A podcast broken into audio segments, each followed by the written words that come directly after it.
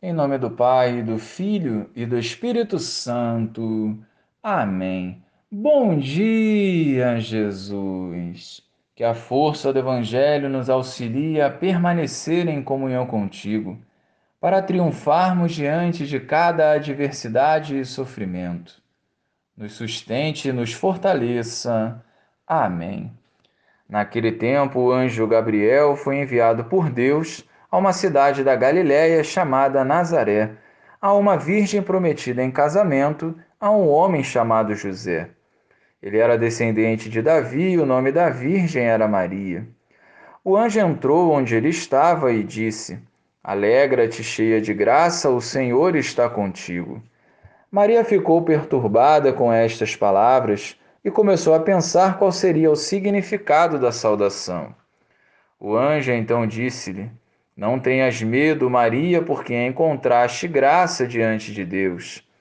Eis que conceberás e darás à luz um filho, a quem porás o nome de Jesus. Ele será grande e será chamado Filho do Altíssimo, e o Senhor Deus lhe dará o trono de seu pai Davi. Ele reinará para sempre sobre os descendentes de Jacó, e o seu reino não terá fim. Maria perguntou ao anjo: como acontecerá isso se eu não conheço homem algum?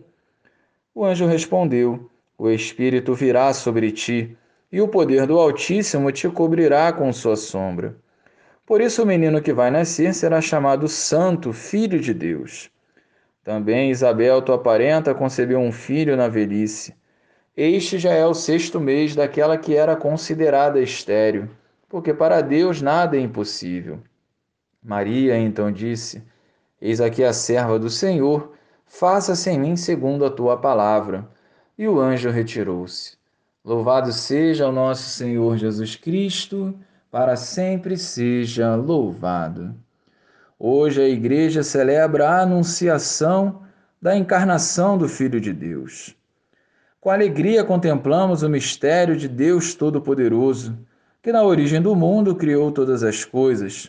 Porém, dessa vez, escolhe depender de um ser humano, a Virgem Maria, para realizar a encarnação do seu filho. Isso confirma a profecia de Isaías: O próprio Senhor vos dará um sinal. Uma virgem conceberá e dará à luz um filho e o chamará Deus conosco. Quis o Pai que o nascimento de Jesus fosse precedido pela aceitação daquela que foi escolhida a ser a mãe de Jesus.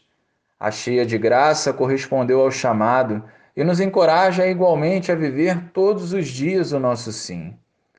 O nó da desobediência de Eva foi desfeito pelo sim de Maria. A vida veio a nós e não podemos rejeitar mais o Senhor. Hoje, peço a Deus, pela intercessão de Nossa Senhora, que seja feita em cada um de nós conforme a palavra do Senhor. Glória ao Pai, ao Filho e ao Espírito Santo, como era no princípio, agora e sempre. Amém.